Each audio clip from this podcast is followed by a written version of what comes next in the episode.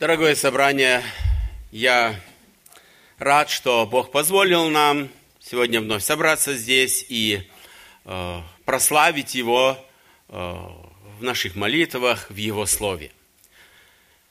Я хотел бы напомнить, э, что мы э, шестую главу Евангелия от Иоанна еще не прошли, и сегодня мы находимся в ней и будем сегодня рассуждать, чем примечательна э, шестая глава Евангелия от Иоанна.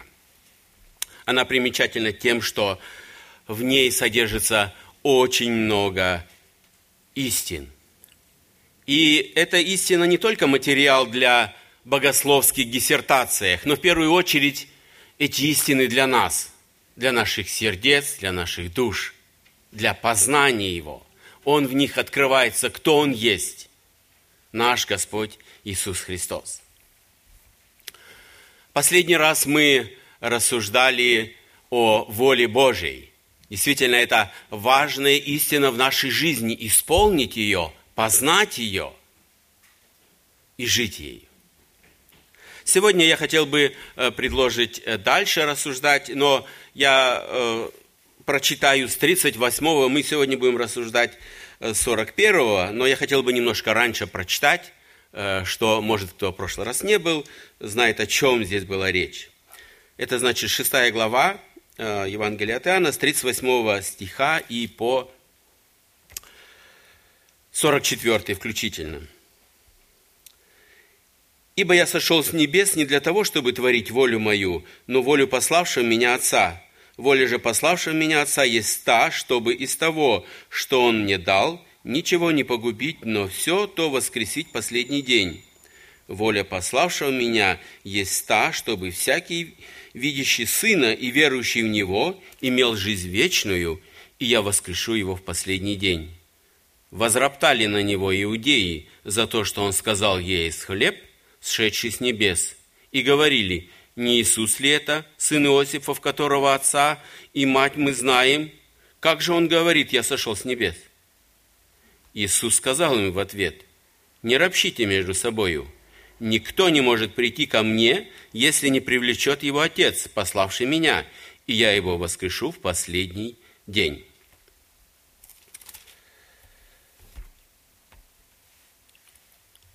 Именно в послании, простите, в Евангелии Иоанна, начиная от 38 и, и раньше да, стихах, Э, и до 70-го э, идет э, речь о хлебе. Мы уже много раз слышали это слово. Он говорит, я хлеб жизни. И многократно. И, наверное, весь этот отрывок большой, который, в котором написана проповедь Иисуса Христа после того, как Он насытил вот это множество людей хлебами и рыбками, идет основная тема – который можно, наверное, обоз, озаглавить э, «Я хлеб жизнь». В Писании мы не находим э, такого факта, прерывалась ли эта беседа, или она э, от начала и до конца происходила, но мы видим, что и в конце написано, что беседа происходила в синагоге. В синагоге. Здесь сказано о иудеях, да, с 30 простите, 41 стиха, возроптали на него иудеи.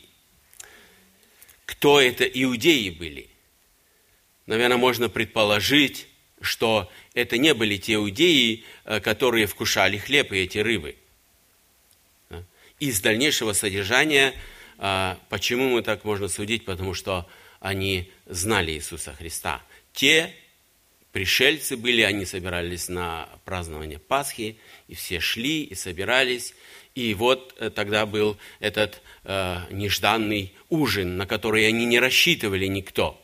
Иисус накормил их, и, конечно же, они были довольны, но я думаю, когда они уже пришли в Капернаум, и вот здесь, и вот здесь как раз э, уже на сцену вступили вот эти иудеи, о которых сказано, которые э, знали его –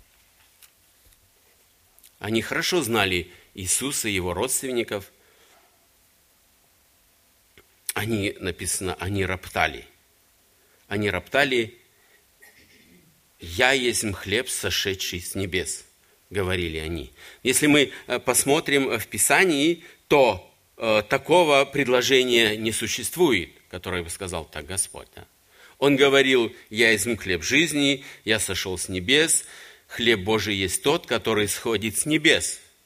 Они из этих э, предложений или из этих истин сделали свою композицию и начали его обвинять. Как кто он такой, что он может говорить, что я хлеб, сшедший с небес. Они соединили в одно. И это их раздражало. Это их раздражало.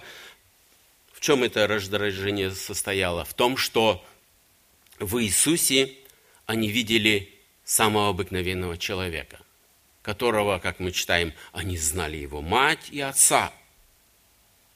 И для них это, это было много. Да? Сын плотника – это не царь, не какой-то полководец, не какой-то знаменитый э, человек. И такие претензии –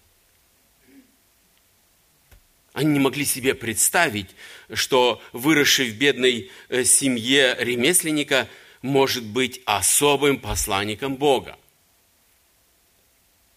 Наверное, можно предположить, что это было, эти иудеи, это были, э, наверное, те люди, э, которые возглавляли эту синагогу.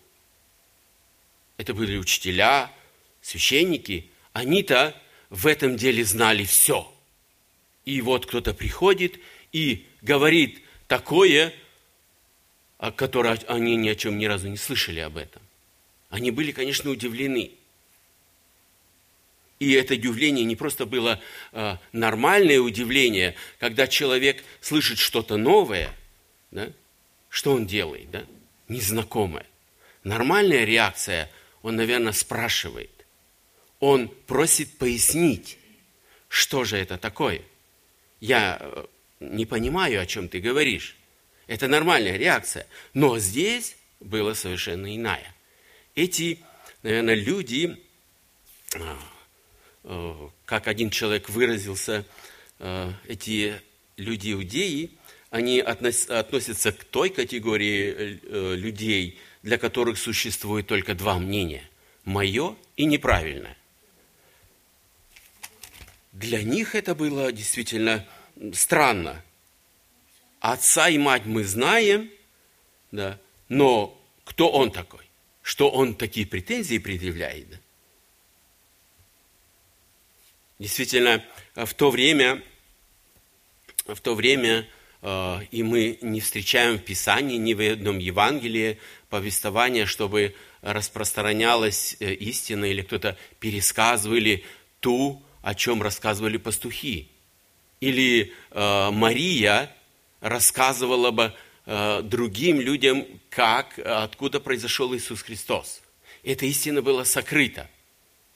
Только после смерти Иисуса Христа, когда его распяли на Голгофе, когда его распяли, этот факт был предан огласке. Тогда стали рассказывать, э, как архангел Гавриил возвестил вот эту истину о, о непорочном зачатии и чудном рождении Господа. Но до этого этот факт скрывался. Но эти иудеи, они должны были видеть из, из того, что сделал Господь, из того, что говорил, они должны были познать, что это Мессия. Но у них была обратная реакция. Они говорили, не Иисус ли это? Не Иисус ли этого, которого мы знаем? Да? Интересно, исследователи говорят, что именно вот в греческом языке этот вопрос, э, он задан с иронией, переходящей пренебрежение.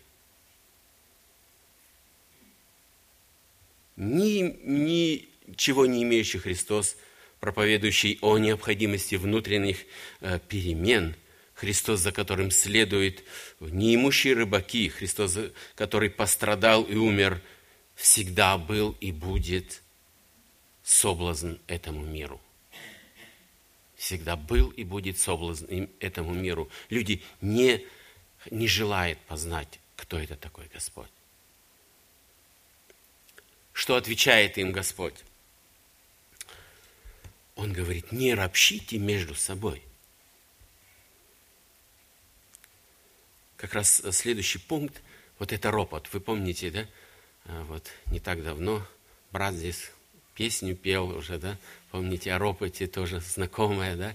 Это как бы продолжение темы, но она у нас в тексте, и э, я его не выкидываю, эту, и хотел бы немножко остановиться на, на ропоте. Что такое ропот? Это недовольство. Недовольство и протест. Он рождается с очень малого, да? с какого-то неудовольствия. Чаще всего в Германии, по крайней мере, на мой взгляд, знаете, не о ценах ропщат, знаете о чем, да? О погоде. На погоду ропщат, да?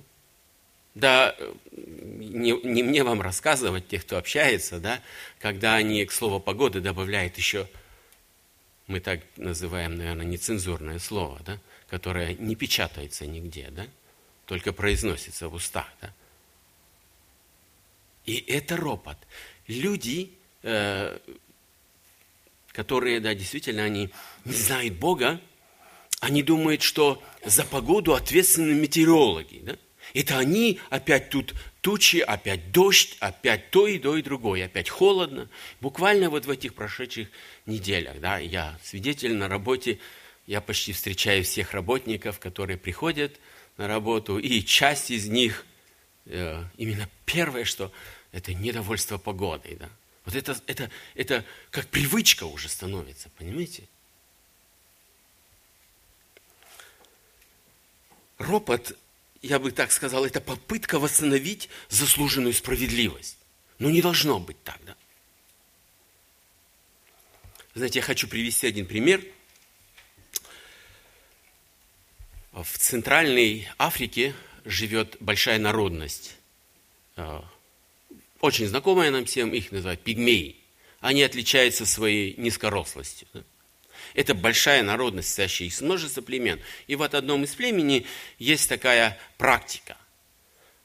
Когда им нужно большое дерево спилить, ну или на, на свои нужды приспособить, они племенем окружают его и начинают кричать. Начинают кричать громко, ну что есть, что называется, мочи. Таким образом, они пытаются выгнать душу с этого дерева, чтобы потом с мертвого дерева спокойно спилить. Наверное, мы думаем примитивно, да? Это, это люди живут отсталым образом жизни, которые неграмотные, которые не, живут еще в поза-поза-поза прошлом веке. Таким способом э, пытается воздействовать словами, воздействовать на кого-то, на дерево. Примитивно, не правда ли? С одной стороны, для нас кажется. Но э, давайте я вам приведу еще дальше пример. Что происходит в нашей цивилизованной, очень развитой и очень образованной Европе? Наверное, образований нет, да? Все умеют читать, все знают компьютер, все все знают. Да? Проявляется какое-то недовольство. Допустим, э, плохо живу. Мне кажется, что я плохо живу. Другие живут лучше. Да? И это не единичный факт. Да? Плохо живу. Что надо делать? Недовольство. Они живут лучше, я живу хуже. И вот это маленькое зерно ропота, она начинает расти. Собирая людей – баррикады, туда на баррикады что-нибудь накладывай, восстание, и в конечном итоге война с применением огнестрельного оружия, убийство. Да? Что может произойти в нашей цивилизованной Европе и происходит и не раз, и не два, и не десять, а многократно. Не, сравня, не сравнить, да, что делают эти пигмеи, казалось бы, необразованные действительно, что такое ропот? Какие проблемы он может принести? Господь говорит, не ропщите. Это не поможет Я не знаю, как тогда в этом случае было, но чаще, как я говорю, ропот возникает просто у нас в голове. Это, это маленькая да, мысль. Я не знаю, как они отреагировали, отреагировали, или говорили они вслух, или они только думали, кто это такой. А Господь им говорит, не ропщите. Они, наверное, если в данном случае только было в голове, то они, наверное, испугались. Да? Как он мог узнать, что мы ропщим? Да? Но нередко этот ропот – вырастает у нас на языке и дальше, и дальше. Ропот – это как, как заноза в нашей душе, которая перерастает в инфекцию. Кто из нас может похвастаться, я никогда в жизни не роптал? Наверное, сложно, да? Хотел бы я видеть такого человека, который ни разу в жизни не был, всегда был доволен. Но действительно есть это. Это, это наша проблема, наша греховного, нашей плоти проблема. Мы, и как раз мы, верующие, должны замечать, если у нас возрастает ропот, погасить его. Не дать ему развиваться до, дальше и дальше до мировых масштабах, я бы так сказал грубо. Даже у нас здесь, да? Ну, вот кто-то поропщит на меня, да? Конечно, ничего ему не будет, да? ну, может, я только оправдаюсь что-то, да, в свое, скажу, да, не так это было, или... Но если э, вы э, поропщите, будете недовольничать на своего работодателя, ну, как минимум, вам придется искать новую работу. И это не так страшно, да? Но когда мы ропщим на Бога, это уже совершенно другие последствия. Это уже ранг греха за которые придется отвечать. Помните историю, да? Не только однократно Господь говорит, не ропщите. Филиппийцам говорит, все делайте без ропота и сомнения. И напоминает им, да, что произошло с израильтянами, когда они шли по пустыне, когда надоело это, это манна. Они устали от нее. Они хотели мяса и всего-всего тех фруктах и овощей, которые, которыми они пользовались в Египте. Этого они хотели. Но этого сейчас не было. И они начали роптать. Господь послал, и пришло наказание. И Господь говорит, не уподобьтесь такими, не уподобьтесь израильтянами, не ропщите. Ропот в конечном итоге, он не принесет пользы.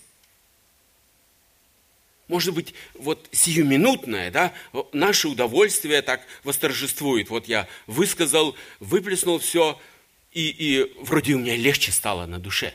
Но в конечном итоге ропот не принесет, не принесет пользы, только проблемы. И это мы видим из Писания. Но это так нам привычно роптать и проявлять какое-то недовольствие – Вроде бы маленький, небольшой грех. Господь, если другим сказал словами, вы ропщите между собой, потому что я сказал, что я сошел с небес. Вы оправдываете свое неверие меня тем, что у вас, что нет знаний о моей славе, о моем господстве и величии. Вы остаетесь слепы к одной важной истине, и эта истина записана так.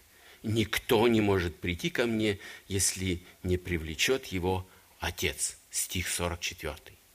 Это очень важный стих, очень важный богословский термин.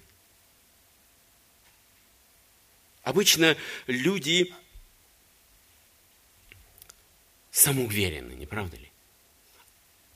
И на кого им надеяться? Да не на кого. У них уже опыт печальный есть. Надеялись на того, на другого, на друзей. Они предали, кто-то продал, кто-то еще хуже. Да. На кого надеяться? Они чаще всего говорят, я надеюсь сам на себя. Я сам. Я отучился, я заработал, я могу горы свернуть, я сам –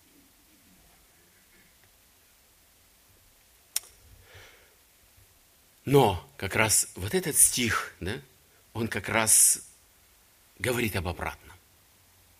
Человек не может самостоятельно прийти к Богу. Человек думает, ну, пришел я, посидел на собрании, слышал проповедь, слышал призыв покаяние э, изменить свою жизнь. Ну, в принципе, я всегда успею, да? Даже если мне 70 лет, я еще, может, несколько десяток лет проживу, да? А если тем более молодые, да, ну, у меня еще жизнь впереди. Всегда успею. Я, я властелин своим чувством. Захочу – поверю, захочу – не поверю. Захочу – покаюсь, не покаюсь. Это в моей власти. Но Господь говорит, ни один человек не может прийти к Богу по собственному желанию, по собственной инициативе, точнее сказать. Бог проявляет инициативу в спасении человека. Он первым привлекает его к себе. Физических препятствий у человека нет, чтобы прийти к Богу. Нет физически. Он может всегда прийти, да? Но тут другой встает вопрос, да? Может ли быть э, препятствием ему его недостаток образования, или интеллигенции, или воспитания? Ответ один – нет. Одно препятствие есть у человека, и для него крайне непреодолимо, как говорит Спежин.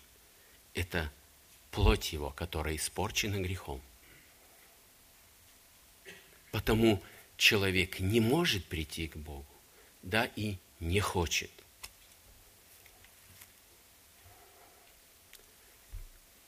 Не хочет, потому что его воля парализована грехом. Только, только помощь свыше. Только помощь Духа Святого. Человек, мы знаем, мертв во грехах. И только Дух Божий производит этот кропотливый труд по обличению и по возрождению человека. Дух Божий обличает человека о грехе, и о правде, и о суде. Дух Божий обличает несостоятельности человека э, своими делами заработать. Заработать веру, заработать спасение и многое-многое какое-то снисхождение пред Богом. Дух Святой стучится в сердце и обратная реакция человека – это ответ. Человек должен признать себя грешником и последовать за Господом. Бог дарит раскаянному грешнику новую природу, которая теперь уже не следует за грехом, но противится греху. Бог извлекает больную душу, возбуждая в ней Бог, простите, излечивает больную душу и возбуждая у ней аппетит к Слову Божию, к духовной пище. Это первый шаг, э, который происходит э, в человеке. Он желает духовной пищи. Бог его находит, Бог ему дает. За ним следуют очень многие остальные. если не привлечет его отец, мы прочитали. Это не означает насильственного привлечения, как, например, преступника приводят к суду. Бог так не делает. Отец привлекает человека через его собственную волю, влагая его сердце новое желание. Вот эта работа, эта тонкая работа, она невидимая для нас. И порой она неосязаема нами – но мы видим в дальнейшем уже эти чудные плоды. Как Бог производит вот эту работу.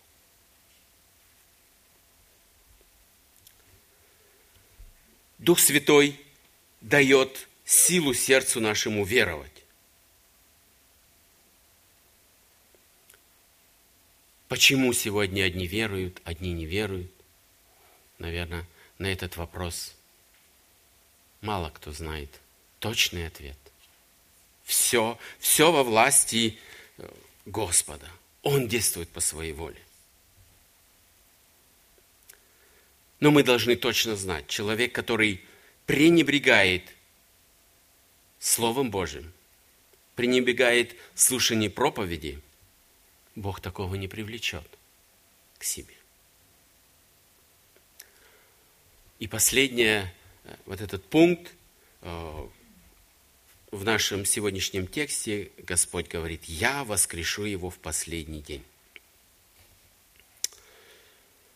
Мы уже не раз, мы уже и прошлый вот этот текст читали, мы уже не раз, и, как и сегодня, во многих церквях на нашем постсоветском пространстве да, сегодня празднуют э, пасхальное, Пасху, это Светлое Христово воскресенье. И мы сегодня немножко а, вспомним здесь, потому что в нашем тексте как раз это и написано, да? Я воскрешу его в последний день. Воскресение из мертвых – это без преувеличения одно из самых великих Божьих обетований – воскресить из мертвых. Всякий, э, кто приходит к Господу и кто имеет на себе печать веры, будет воскрешен последний день жизни к вечной славе. Будет воскрешен к вечной славе наверное, сам процесс, сам процесс воскресения вызывает э, у верующих э, такой огромный трепет. Как это произойдет? В умы человека не может э, вложиться, потому что здесь речь, речь идет о миллиардах душ. Миллиардах душ, которые будут воскресены – это, это число человеку трудно подсчитать и представить, сколько же это будет. И каждого отделить, да, кто воскреснет, кто не воскреснет, да, и запечатлеть вот эту печать, именно, которая, именно о чем говорит Писание, действительно, это, это сложно и, и очень торжественно, и нашему разуму не всегда подвластно, да, объяснить и истолковать все это. Как же это произойдет? Действительно, воскресение, которому мы уподобимся, это прекрасно. Оно прекрасно. В чем? Потому что даже сегодня, зная об этом воскресении, э, у нас нет страха смотреть на могилы. Наверное, каждый из нас был уже на кладбище, когда мы смотрим на эти могилы, и, наверное, мысль приходит нам скоро и я здесь буду. Придет время, и мое где-то тут место будет, где я буду лежать здесь, под этой толщей э, земли. Нам трудно себе представить самых мертвыми, да? Но мы сегодня еще живые, и, наверное, какой-то страх вкладывается в это. Но как раз вот этими словами о воскресении Господь, Господь удаляет этот страх – он говорит, вам не нужно беспокоиться. Да? Я воскрешу вас. Великий немецкий композитор Людвиг ван Бетховен, знаете, такого написал много. Кто любит музыку такую, да, классическую, наверное, э, знает его прекрасно. Ну, вы все слышали о нем. Э, в рассвете своей музыкальной деятельности, примерно в 27 лет, он начал глохнуть. И полностью через несколько лет оглох. И перед смертью он сказал такие слова. «Там я вновь получу свой слух». Это его была надежда. Он получит свой слух. Этот пример э, был рассказан одному э, человеку, христианину, э, который от рождения был глух, и он работал с магометанами. Да? Вы знаете, кто это? Исповедующий ислам – люди, которые так называют, магометане. И он ну, был специалистом по арабскому языку и очень образованный. И когда ему брат этот привел пример о, о Людвиге ван Бетховене, он сказал, а я имею... Э, он не сказал, простите, я, потому что он был глухой, я маленько забылся. Он, это было на, на бумажке переписка, и он написал, да, это ему отдал, и он улыбнулся и написал, а я имею намного большую надежду. Я услышу голос Господа моего там. Это был ответ вот этого верующего человека. Я не знаю, Людвиг Иван Бетховен, наверное, тоже был верующим, потому что он надеялся на вечность, да? Не в аду, а именно, что он, Бог восстановит его слух. Но у этого человека, глубоко верующего, я думаю, да, была намного большая надежда. При воскресении, вечности он, Бог восстановит его слух, который он никогда не слышал. И он даст ему, ему даст новое тело. Вот это очень важный факт, хотел бы я подчеркнуть. Мы получим не нашу прежнюю плоть, которой мы так знакомы здесь, да? Наши, может, родинки, что-то какие-то покалеченные или э, формы, но мы получим новое тело. Новое тело. Это потому, что наша плоть, она Царствие Божие не наследует, говорит Писание. Да? 1 Коринфянам. Но мы получим новое духовное тело, которое будет, которое будет иметь возможность воспарить в небесах Господу. Давайте я прочитаю это место. Да? Это 1 Фессалоникийцам, 5 глава, с 23 по 24 стихи. Сам же Бог мира да осветит вас во всей полноте, и ваш дух, душа и тело во всей целости, да сохранится без порока в пришествии Господа э, Иисуса Христа, верен призывающий вас, который и сотворит сие. Это тело будет неземное. Это будет новое тело, которое не способно уже грешить. Вот это радость, да? Это радость, действительно. Как мы страдаем, когда мы вновь приходим к факту, что мы опять, наверное, вороптал, наверное, опять в чем-то согрешил. Сколько, сколько людей мучается, да, и христиан даже от этого, и ждут, Господи, когда ты возьмешь, придешь за нами. Потому что мы живем в этом мире. Мы не грешим большими, но иногда мы видим, что с нами происходит. Я же не хочу этого. И апостол Павел говорит об этом, да. Но в разуме, минимум в разуме согрешил. И человек мучается, страдает. Как освободиться от этого? Но мы должны, мы должны властвовать над этим и не подвергаться этому греху. мы получим новое тело славы. Она будет, наше тело, сообразно телу Господа. Иначе, иначе мы, мы не могли бы там жить вечно, существовать там вечно да, с Господом. Если бы мы были там в нашей плоти. У плоти всегда приходит конец. А у нового тела, которое даст нам Господь, у нее не будет недостатка. У него не будет недостатков она вознесется к нему, это тело. Вот это, вот это действительно будет огромное чудо, да? Когда миллиарды людей, вот этих тел вознесутся. Я думаю, конечно же, неверующие этот, этот момент не увидят. Это будет сокрыто от них. Да? Но для верующих вот это будет действительно грандиозный, даже, наверное, трудно сказать праздник. Это этими словами не объяснить, какой это праздник как тут написано, «И сам Господь при гласе Архангела и трубе Божией сойдет с неба, и мертвые во Христе воскреснуть прежде, потом мы, оставшиеся в живых, вместе с ними восхищены будем на облаках, в сретине Господу на воздухе, и так всегда с Господом будем». 1 Фессалоникийцам 4 глава 16 и 17 стих. Само воскресение, оно уникально само по себе – попробуйте найти в каком-то вероисповедании другом, кроме христианского, именно подобный факт. Воскресение и жизнь вечную. И как она очень подробно и многократно описана в Писании. Господь многократно описывает, можно себе, если э, не, не полениться, именно заняться, и можно все разложить по полочкам, как, когда, что произойдет. Да? И это действительно впечатляющая картина.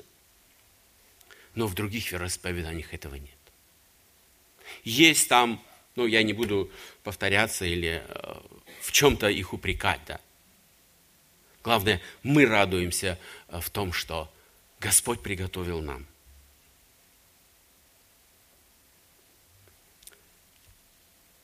Мы не будем больше грешить. Почему? Потому что жало смерти, грех будет устранен. Новое тело будет достойным храмом Бога живого, Бога святого. Господь почему так многократно э, повторяет именно вот э, в шестой главе Евангелия от Анна вот эти слова о воскресении. Потому что сколько сегодня людей мучаются и страдают, сколько сомневающих и испуганных грешников, э, которые полагают, что ничто им и нич, никто и ничто им не поможет больше в жизни. Они уже предречены – на них уже какая-то печать, все.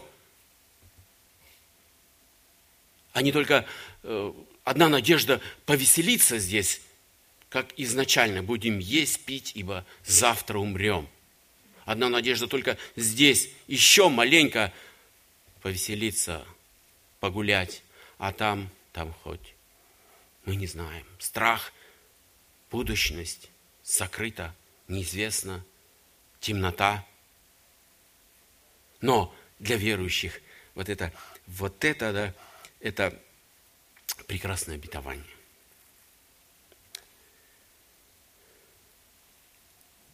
Почему? Потому что в поздних, э, чуть дальше Господь говорит, «Я есть хлеб живой, и едущий его не умрет». Душа человека, которая питается Христом, хлебом жизни, через веру, никогда не погибнет и не окажется в аду. На незыблемом основании двух фактов на камне воскресения Христа, на камне грядущего воскресения христиан и преображения их покоится вера наша, ожидая грядущего, которое непременно сбудется, не отменится. Аминь. Давайте мы встанем и поблагодарим Господа за Его чудное обетование. Действительно, есть повод поблагодарить Его за это.